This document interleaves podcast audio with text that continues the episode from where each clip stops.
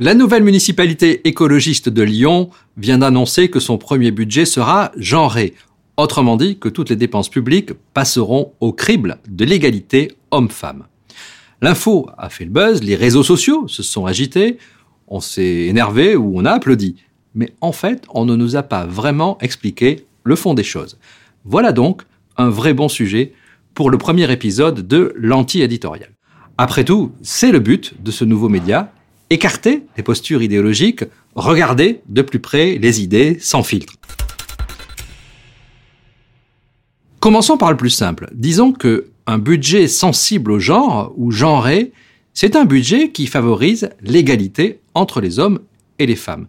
Mais attention, c'est autre chose que le simple financement de campagnes pour promouvoir l'éducation à l'égalité salariale ou le respect entre les filles et les garçons. L'idée, c'est de s'assurer que l'argent public, celui de l'État, celui de votre commune, bénéficie autant aux hommes qu'aux femmes.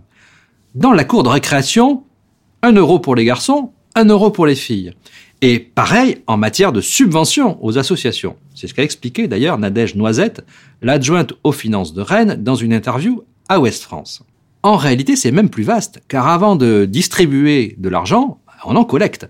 Est-ce que la politique fiscale compense les inégalités entre les hommes et les femmes Oui ou non?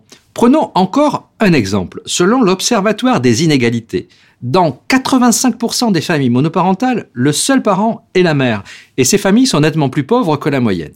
Dès lors, quelle va être la règle en matière de quotient familial pour l'accès à des services municipaux, comme la piscine ou le tarif des tickets de cantine?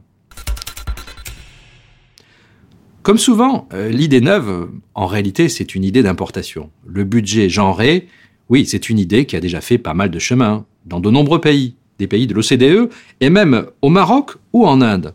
En Autriche, c'est une obligation, cela fait partie de la Constitution à tous les niveaux, du gouvernement aux collectivités locales, en passant par les lenders. Et ce, depuis 2008. Je pourrais vous citer aussi de savants rapports un peu partout dans le monde, ou euh, moins austère, un petit dessin animé que j'aime bien, il a été produit par le gouvernement islandais, c'est très sympa, sur fond d'orgue de barbarie et de bêlements de moutons. Ce dessin animé donne un exemple concret les politiques publiques en faveur du vélo sont conçues pour les besoins des hommes. Oui, les hommes se déplacent sur des plus longues distances que les femmes. Les hommes ont besoin de pistes cyclables et les femmes d'aménagements de proximité autour de la maison pour descendre du trottoir ou aller chercher les enfants à l'école sans danger. En France, c'est Marlène Schiappa qui a donné à ce sujet sa dimension politique. En 2017, la jeune secrétaire d'État d'Édouard Philippe, alors chargée de l'égalité entre les femmes et les hommes, avait annoncé une expérimentation entre-temps, elle est devenue ministre déléguée, chargée de la citoyenneté dans le gouvernement Castex, mais je lui ai demandé comment ça s'était passé en vrai à l'époque. Oui, il y a eu des difficultés. Moi, quand je l'avais annoncé en 2017, euh, j'ai été vraiment euh, vilipendée par la quasi-totalité des médias. Du coup, apparemment, l'Élysée et Matignon ont un peu paniqué. En politique, on s'intéresse au ressenti des gens et à ce qui, qui est dit sur ce qu'on fait. Et quand vous avez 15 euh, articles qui disent euh, Marlène Schiappa est une féministe euh, trop radicale et elle a inventé un nouveau truc qu'elle veut imposer à notre sacro-saint budget, évidemment, à Matignon, à l'Élysée, on m'a posé la question en me disant mais est-ce que tu es sûr que tu veux vraiment faire ça?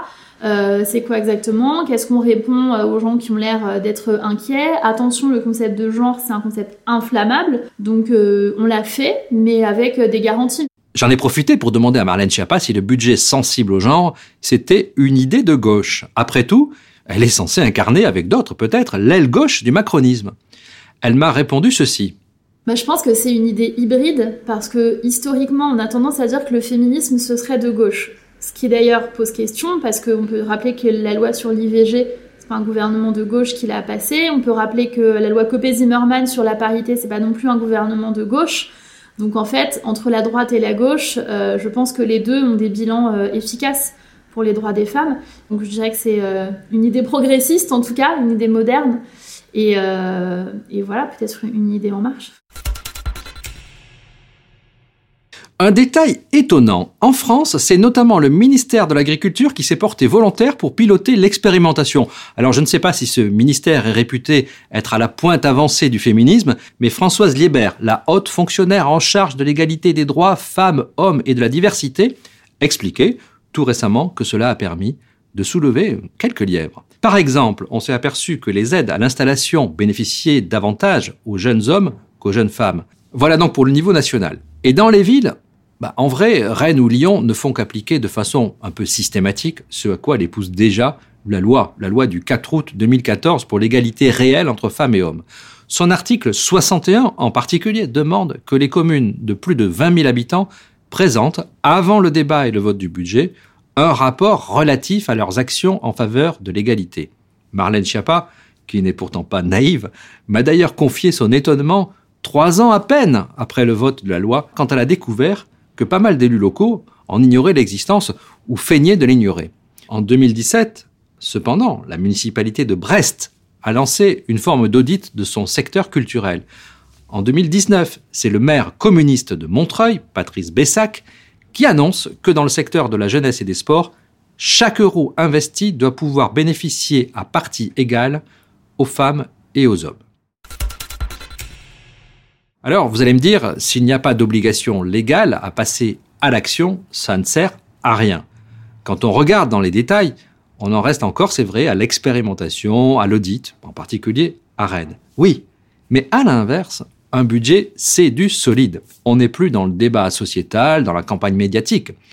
On bascule au niveau de l'économie, on touche au portefeuille. En d'autres termes, c'est un outil qui, s'il prend vraiment une force légale, peut devenir puissant. Et ce n'est pas seulement technique, c'est aussi très politique. Car un budget dans une famille ou dans une ville, c'est l'attribution concrète de ressources rares. Le budget sensible au genre oblige donc à réexaminer toutes les politiques publiques, des plus grandioses à celles qui semblent peut-être les plus insignifiantes. L'autre question, à l'inverse, c'est de savoir si la même méthode ne pourrait pas être appliquée à d'autres priorités politiques. Un budget générationné, pourrait vérifier qu'une politique municipale, disons, ne favorise pas les retraités qui ont un tout petit peu plus tendance à voter que les étudiants. Un budget sensible au logement donnerait accès à autant de prestations à une personne de la rue qu'à quelqu'un qui habite chez lui.